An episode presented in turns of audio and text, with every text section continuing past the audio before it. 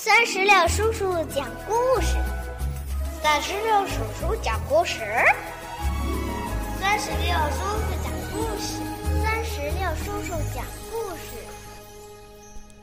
嗨，我亲爱的小石榴籽儿们，你们好吗？我是酸石榴叔叔。今天啊，我们继续来讲让孩子受益一生的中华美德故事。这套故事书是由中国华侨出版社出版，由梁芳新编著。今天我们来讲述徐霞客的故事。在江阴县城南四十里，有个村庄叫做南阳集。村南有座古老的石桥，桥头上有这样一副对联。曾有侠客居北陀，依然红影坠南阳。对联的意思就是说，曾经有位侠仙居住在石桥的北边。如今侠仙虽然已经不在了，但是他的精神就像彩虹一样，永远飘在南阳旗的上空。这里的侠仙指的就是。徐霞客，人们为什么这样称颂他呢？这要从徐霞客的经历讲起。徐霞客是明代著名的地理学家，他们家祖祖辈辈都是读书人，称得上是书香门第。他的父亲呢，虽然学识渊博，却不愿做官。也不愿同权势交往，一生喜欢到处游览欣赏山水景观。徐霞客幼年受父亲的影响，喜欢读历史、地理、游记之类的书籍。从这些书中，他看到祖国的大好河山是那样的美丽壮观。因此，他从小就立志要游遍名山大川。徐霞客十九岁那年，父亲就去世了。他很想外出去寻访名山大川，但是母亲还在。按照封建社会的道德规范，父母在，不远游。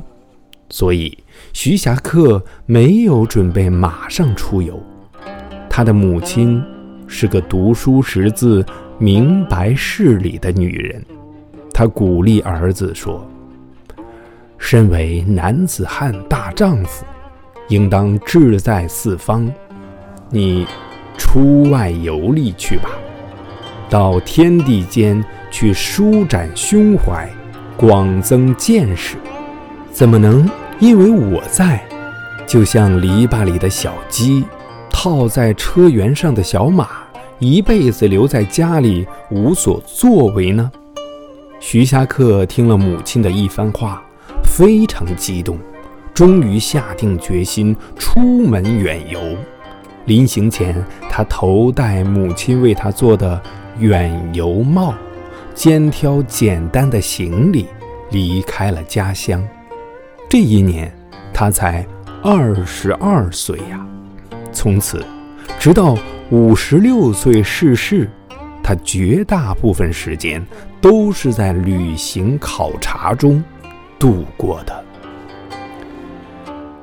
小朋友们，我们中国有一句话是这么说的：“大丈夫四海为家，男子汉志在四方。”都说明了人们自身的追求，不要局限于自己的狭小天地之中，而应该走出去看看大千世界，以一种更广阔的胸怀去面对人生，在相信天生我材必有用的同时，努力使自己成为有用之才，相信再远大的志向。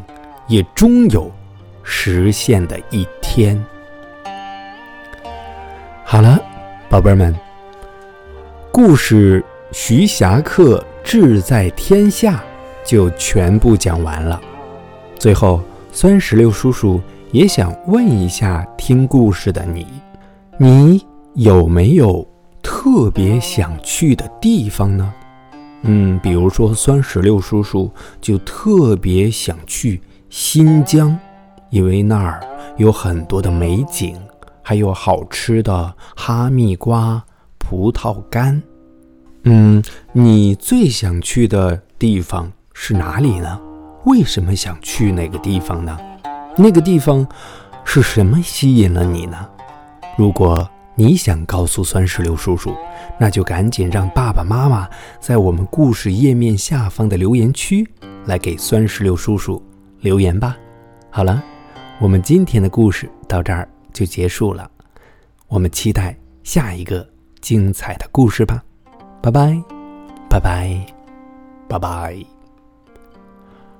更多精彩故事尽在酸石榴微信公众账号。